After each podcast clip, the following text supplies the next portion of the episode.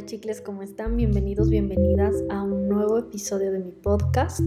Yo soy Alejandra Corman y así me encuentran en redes sociales.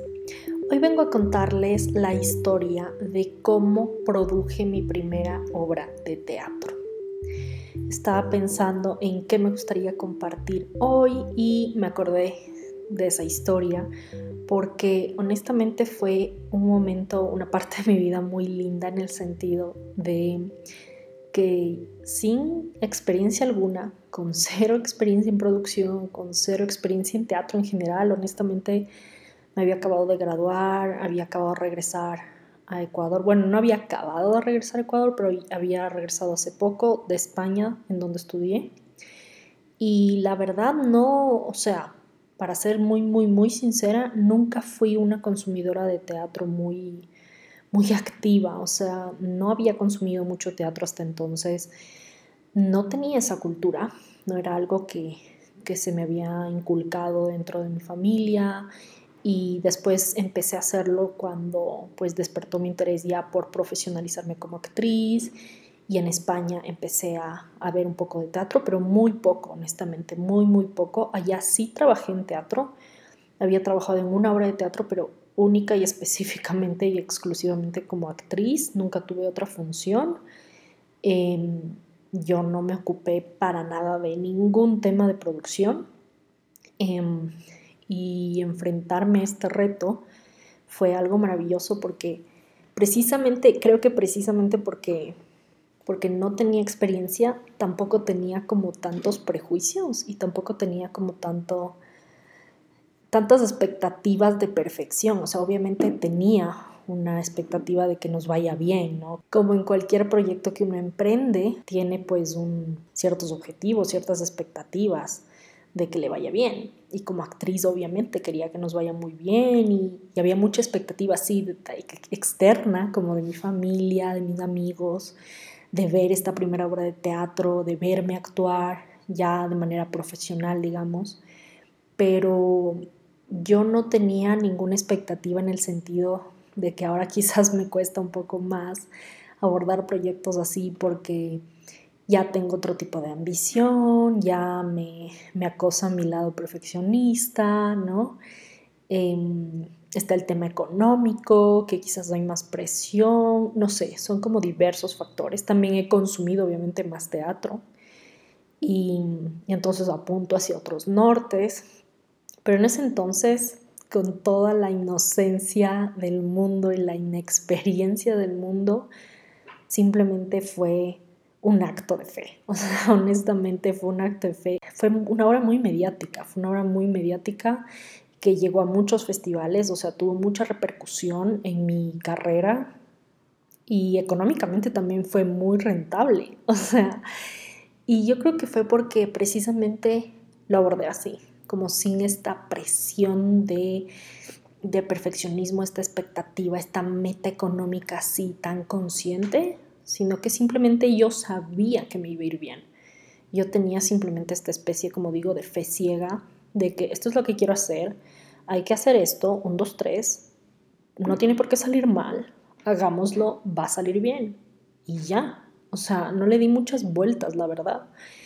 Y ahora estoy como recordando esa energía porque es súper importante como volver a conectar con ese tipo de energía que uno ha tenido en momentos así, momentos similares. Ahora tengo como nuevos retos, nuevos proyectos, muy distintos obviamente, pero, pero no dejan de ser retos, no dejan de ser proyectos no dejo de tener expectativas y ganas de crecimiento y entonces ahí es cuando me pongo a pensar cómo antes lo logré así tan tan bien sin darle tanta vuelta. Entonces creo que eh, conectar con esas emociones, con esos sentimientos, conectar con esa energía es súper importante porque te recuerda que ya lo hiciste. Te recuerda y a mí me recuerda mucho como que, a ver, Alejandra, o sea, ya te fue bien, ya lo hiciste, ya tuviste éxito, ya has hecho cosas propias a las que les ha ido súper bien. Confía, o sea, sí, trabaja, planifica, enfócate, pero no tiene por qué ir mal, ¿no? Como que ahora una se deja un poco agobiar por la realidad, digámoslo así. Entonces, quería compartirles un poco de que, número uno, cómo produje esta obra de teatro, con mucha fe, con mucha, con mucha fe, con mucha confianza, sin pensar tanto, simplemente fue un proyecto que me hizo clic y me lancé a hacerlo. Entonces hay veces que las cosas me parece que se tienen que hacer así, sin pensarlas tanto, siguiendo tu intuición, siguiendo lo que te resuena y go for it.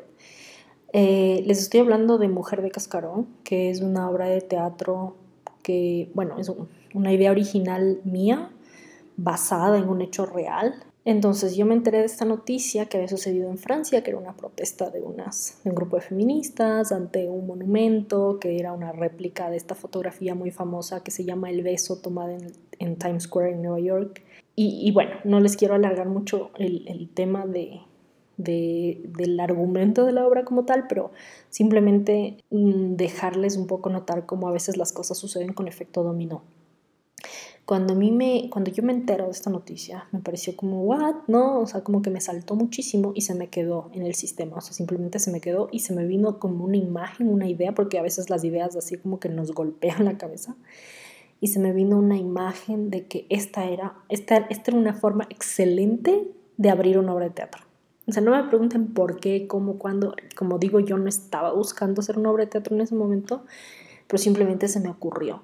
Y, se me, y me resonó tanto, tanto, tanto, que dije, creo que es aquí. O sea, creo que debería seguir esta, esta idea. Entonces, después, por, cosas de la vida, yo estaba en un taller eh, de actuación de la técnica Meissner y allí con, conocí, coincidí con una actriz de quien me hice súper amiga y estuvimos conversando mucho sobre por qué no hacer nuestras propias obras y fue una noche de cerveza y terminamos diciendo, sí, deberíamos hacer teatro, sí, sí, sí.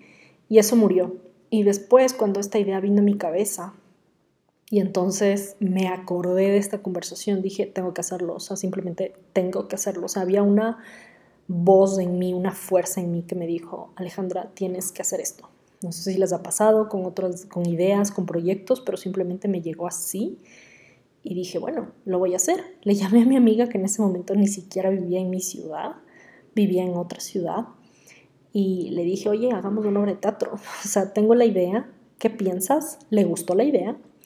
Y le dije, mira, yo si bien sí sé escribir, preferiría no hacerlo porque siento que si me ocupo de eso, no me voy a ocupar de la producción y de actuar, obviamente. Entonces prefiero no abarcar tanto. ¿Y qué te parece si contratamos a un guionista? Y ella, sí. O sea, también tuve mucha suerte de que coincidí con, con esta amiga que, que la verdad nunca, nunca me dijo no a nada. O sea, todas las ideas que yo tenía, todas las propuestas que yo le hacía, le parecían bien. No sé si solo me seguía el juego, ya le voy a preguntar o si me está escuchando pero en ese momento fue como todo fluyó, a eso me refiero, o sea, como todo fluyó, nunca hubo trabas, nunca hubo mala onda, mala vibra, nunca hubo resistencias, o sea, solo fue como, sí, hagámoslo, hagámoslo, sí. Entonces nos pusimos a buscar un guionista y de forma súper profesional, o sea, esto ahora que lo recuerdo me sorprende un poco de que yo con tan poca experiencia en esa época, em, haya tenido tanta claridad en cosas como contratar a un guionista, y lo que hicimos fue contactar a, si no me equivoco, tres guionistas de distinto estilo, incluso una de fuera, mexicana, o sea, a ese nivel. y les, les pedimos que nos envíen una prueba de guion. Yo les pasé el argumento y les dijimos, tienen hasta tal fecha, tal hora para enviarnos las tres primeras páginas del guion para saber si vas a ser el guionista o la guionista em, ideal para escribir esta obra. O sea, así, y los tres dijeron que sí, nos enviaron la prueba y nos encantó uno de ellos. Y él se ocupó de escribir la obra, negociamos con él, nos reunimos, pusimos fechas, le dijimos hasta tal fecha nos tienes que entregar el texto, él dijo sí, eh, muy, muy comprometido también y súper responsable y lo hizo.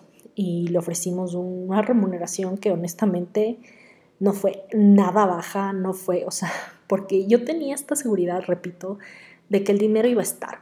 O sea, de que íbamos, nos iba a ir tan bien que íbamos a tener para pagar a todo el mundo. Entonces, esa energía es la que quiero la que quiero transmitirles en este episodio y también la que yo misma me quiero recordar a mí misma para conectar con esa, con esa energía, ¿no? Y, como ser un poco a veces más proactivos y más, más lanzados y también confiando. Obviamente siempre no a la ciega, ¿no? O sea, en este caso había un norte súper, súper claro, que era escribir esta obra, estrenar, producir esta obra, presentarnos en esta obra, estrenarla, ¿no? esa era como nuestra, nuestra meta. Entonces sí teníamos un norte súper claro y sabíamos que la idea era muy buena y que teníamos un muy buen guionista.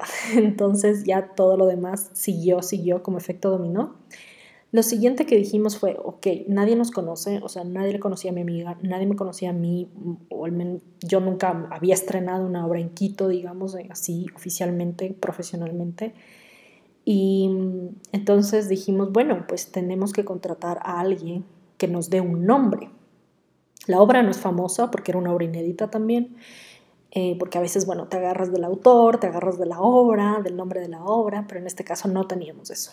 Entonces teníamos la seguridad de que teníamos que contratar a una directora de teatro o a un director de teatro que sea conocido, que tenga un nombre para que nos, nos lleve gente, ¿no? Entonces era como muy fácil en mi cabeza en ese momento. Ahora digo cómo se me ocurrieron todas estas cosas, pero en ese momento era como lo obvio, lo lógico. Entonces, primero contactamos con un director, pero no le gustó mucho la idea de la obra y dijo que no era mucho su estilo nos recomendó otros nombres, pero ninguno era muy famoso. Entonces nos fuimos por otro nombre de una directora maravillosa que ya eh, no está con nosotros, pero a quien le tengo enorme, enorme cariño, que se llama Marta Ormaza. Ella es una actriz muy reconocida, bueno, fue una actriz muy reconocida y también había ejercido como directora, aunque era más conocida por ser actriz, pero igual tenía un nombre y una carrera de años, de años, de años, de años. La contacté, eh, le hablé del tema, le encantó, nos reunimos, leyó, creo que para entonces teníamos como unas primeras páginas y dijo, perfecto, cuando tengas el texto completo me lo envías y empezamos, o sea, tal cual. Y se enamoró de la idea, se enamoró del texto y se enamoró sobre todo, recuerdo que me dijo y nos dijo a mi amiga y a mí, de que dos chicas le contactaran y le dijeran, hola, queremos que seas la directora, te queremos contratar, o sea, hagamos algo. Que esa iniciativa le gustó muchísimo. Y entonces nos dijo que sí y allí nunca más paramos. O sea, a partir de allí todo fue creciendo como una bola de nieve porque empezamos ensayos y de pronto ella, bueno, tenía obviamente conexiones, tenía amistades y consiguió eh, un teatro muy reconocido acá en Quito, para quienes viven acá es el Teatro Patio Comedias. Entonces habló con Juana Guarderas, que es la dueña, que era su amiga, y todo simplemente fue como las puertas simplemente se abrieron, o sea, vieron como cuando las cosas tienen que salir simplemente salen, o sea, salen. Nos dieron una fecha y teníamos como algo así como dos meses, o sea, no era mucho tiempo para hacer todo. Em, ella obviamente tenía igual su tarifa y ella, ella era la que más llegó a cobrar, digamos, dentro del equipo. Con ella sí llegamos al acuerdo de que el pago sea post taquilla, o sea, después de, de estrenar, ya estuvo de acuerdo. Em, pero digamos, no era un monto que uno dijera, bueno, sí, todo bien. No, o sea, sí era un monto elevado para pensando en que era una primera obra, en que, ¿no?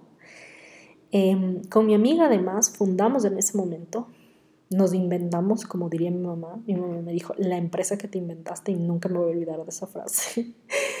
me marcó, me marcó para siempre y creo que eso me motivó a en serio crear la empresa. Pero bueno, en ese momento solo fue como, bueno, no vamos a poner Alejandra y Valentina. Valentina es el nombre de mi amiga.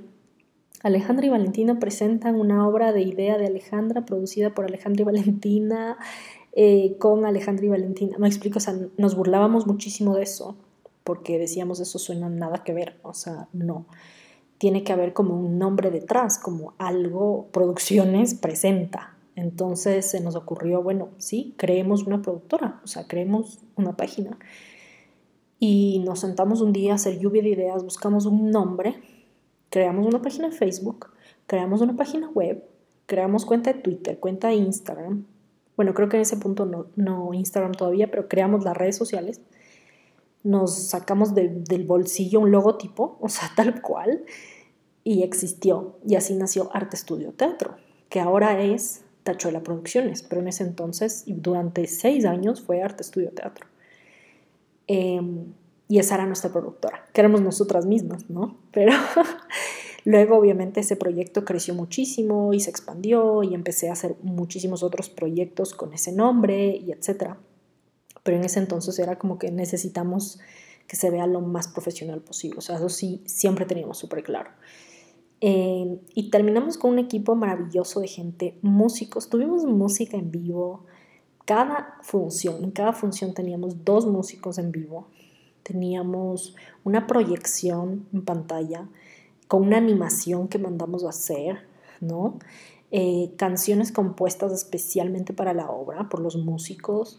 Tuvimos un vestuario diseñado por una vestuarista a la que contratamos y a, a todos pagamos. O sea, eso es lo más sorprendente que quien me escucha ya ha estado trabajando de forma independiente en el teatro, lo usual es que nadie cobra, o sea, o si cobras, cobras muy poquito, ¿no? Como que todo es así como que, pues, con poco presupuesto, nada de presupuesto. Entonces, generalmente las producciones así, súper, súper independientes, no tienen presupuesto y se costean o se fondean con eh, la misma taquilla. Entonces todo se paga después y se paga lo que se puede. Me explico como que porcentajes, em, la ropa usas lo que tienes, o sea, todo, todo, todo puede llegar a ser muy así, pero en esta obra de teatro no fue así. O sea, no, no teníamos auspicios, no teníamos fondos, nada de eso, pero teníamos una seguridad, repito, de que todo iba a salir bien, incluso el tema económico. Y así fue, así fue a la gente a la que le pagamos, o sea, vestuarista, eh, guionista, etcétera, no fue un porcentaje taquilla, fue un monto fijo, pactado antes de estrenar, o sea, por ahí nos iba mal y no teníamos para pagarle a nadie, ¿me explico? En fin, esa experiencia fue maravillosa y, y, sorprendente todo esto, o sea, tenía, yo tenía un vestuario, una ropa diseñada para mí con unas telas y colores maravillosos, eh, en lo que, digamos, ahorramos o no gastamos fue en escenografía. Y eso fue muy, mucho pensado también por la directora, por Marta, porque ella sí dijo, esta obra va a ir a festivales. y cuando vaya a festivales va a ser muy difícil o muy complicado o incluso costoso llevar, trasladar la escenografía a otras ciudades. Entonces mejor hagamos como cosas más chiquitas. Entonces el vestuario casi que era nuestra escenografía y más allá de esta proyección teníamos una banca que podía ser una banca de parque, digamos. Entonces podía ser cualquier banca, por así decirlo, no era tan importante el diseño de la banca y no mucho más. Eh, de allí teníamos objetos, utilería, pero no mucho más. Entonces, y la verdad fue una gran, gran decisión porque en efecto fuimos a festivales de teatro. Fuimos a un festival internacional de teatro aquí en Ecuador, pero era internacional, entonces habían obras de otros países. En, ese fue el de Cuenca, en la ciudad de Cuenca. Fuimos al festival de Loja y fuimos a Guayaquil. Estuvimos en cuatro ciudades en total, tres por festivales y una por, bueno, porque aquí vivimos en Quito. Em, estrenamos y fue un éxito y después tuvimos otra temporada y se llenaba, o sea, llenar teatro no siempre es fácil, no suele ser fácil y nosotras tuvimos como este empuje y simplemente la gente llegaba, simplemente la gente llegaba y nuestra entrada no era nada barata y aún así se llenaba, se llenaba, nos extendieron la fecha, se llenaba, se llenaba y con esas funciones le pudimos pagar a la directora, le pudimos pagar a la vestuarista, pudimos pagar casi todos los gastos, o sea, fue increíble, honestamente. Y, después la cosa continuó, tuvimos eh, la, digamos, las fechas de los festivales y si no me equivoco como que al año siguiente, al año siguiente tuvimos una mini temporada más. Y hasta ahí paró. Entonces eso es lo que les puedo compartir de cómo fue. Número uno, teniendo una idea súper, hiper clara en la cabeza de qué es lo que quieres. Yo sabía que quería una obra de comedia, sabía que quería que sea una sátira, sabía que quería criticar algo, eh, en este caso era una forma de feminismo que, con la que yo no me sentía identificada. Y fuimos a eso. Entonces también no era un tema light, digamos, ¿no? O sea, también hubo crítica, tuvimos mucho, mucha exposición mediática, conseguí medios igual como por así de una manera tan fácil que me sorprende, salimos en televisión, salimos en el periódico, salimos en revistas, o sea, fue tan lindo todo lo que se armó alrededor de la obra. Muchísima, muchísima gente no le gustó y a muchísima gente le encantó, o sea, como es normal en el arte, ¿no? Y número dos, yo diría, número uno, tener ultra, ultra claro el norte, la dirección hacia dónde vas, qué quieres como resultado. Número dos, confiar. Obviamente eso fue parte clave, clave de, de todo este proceso. Y número tres, tener gente a tu alrededor, tener un equipo de gente que quiere lo mismo y que apoya esa idea y que se suma a esa idea y que la hace suya también.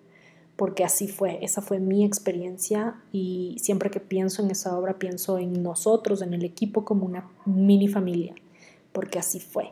Y fue muy lindo toda la energía que se armó, como cada quien se puso la camiseta y, y simplemente creyó en el proyecto. Entonces creo que eso es súper importante porque obviamente estar sola, empujando y, y recibiendo resistencia no es lo ideal para proyectos independientes.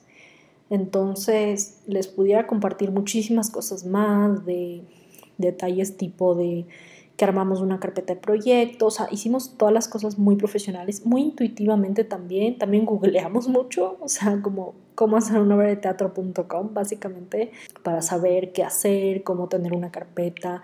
Luego, para aplicar a los festivales, te pedían muchos requisitos, ¿no? Eh, y trabajar en todas esas carpetas para poder aplicar, para que te acepten. En fin, o sea, fue todo un viaje, pero todo, todo, todo se hizo con estos tres pilares, por llamarlos de alguna forma. Número uno, tener claridad de qué es lo que quieres, hacia dónde vas. Número dos, confiar, confiar en tu idea. Y número tres, tener un equipo de gente que sume y no que reste. Y eso básicamente es todo. Y lo siguiente son cosas obvias como disciplina, trabajo, preparación y enfoque, porque eso fue lo que hicimos desde que todo, todo empezó a tomar forma y desde que ya tuvimos como luz verde con todo, no paramos, no paramos de ensayar, no paramos de producir, no parábamos de postear, de crear nuevo contenido en redes, que el meme, que el video, que el boomerang, que me explicó, o sea, siempre pensando que qué de diferente podemos hacer para postear esto, para promocionar tal, tal función, o sea, siempre, siempre, siempre haciendo como mucho brainstorming de ideas. Y así fue. Así fue como produje mi primera obra de teatro. Y quería contagiarles de esa energía porque es súper importante hacernos caso cuando realmente hay algo que está ahí golpeando nuestra puerta, confiar y sí buscar apoyo, y sí buscar ayuda, y sí buscar gente que, que te guíe, obviamente, que te sume y a quien tú también guíes, porque es, hay, hay quienes saben más, quienes saben menos, quienes saben más de algo que tú, etc. O sea, no todos han vivido el mismo camino. Entonces, en mi caso fue así, fue maravilloso. O sea, yo también le ayudé mucho a mi amiga en muchas cosas, ella también me ayudó en muchas cosas a mí y crecimos juntas. Y eso creo que es lo más, más valioso y lo que más rescato de ese proceso de producción. Así que nada, chicles, cualquier duda que tengan sobre producción, eh, así fue como empecé y estoy para responder cualquier duda. Ahora, obviamente, he recorrido otro camino, otros caminos, eh, he trabajado en producciones distintas y de todo tipo y tengo muchísimo más bagaje y sé muchísimas más cosas de las que sabía en ese momento. Pero honestamente en ese momento la, ilusión de, hacer algo y la necesidad de actuar fue, fueron las cosas que me llevaron a, a sacar adelante ese proyecto. Así que cualquier duda me pueden contactar en Instagram, ya saben dónde encontrarme, estoy como Alejandra Corma, me encantará conversar con ustedes, pueden mandarme un DM y yo estoy súper abierta a conversar y les quería pedir de favor que me dejen un review en Apple Podcasts Em, si encuentran mi, si están escuchando mi podcast en Apple o Si no, igual pueden ir a Apple Podcasts, buscar mi, mi podcast y en la parte final, si bajan hasta el final, encuentran el, la sección de review y pueden dejar sus cinco estrellitas y algún comentario si es que eso quieren. Esa es su forma de agradecer la existencia de este podcast y motivarme a seguir creando contenido y compartiendo más historias, compartiendo más conocimientos a este mundo maravilloso de la actuación que tanto me encanta. Que como vemos incluye otras cosas, ¿no? Como producción y hacer un poco de todo, pero em, cuando las ganas de actuar son más grandes, todo se puede. Eso es todo, chicles. Les espero en el próximo episodio. Gracias.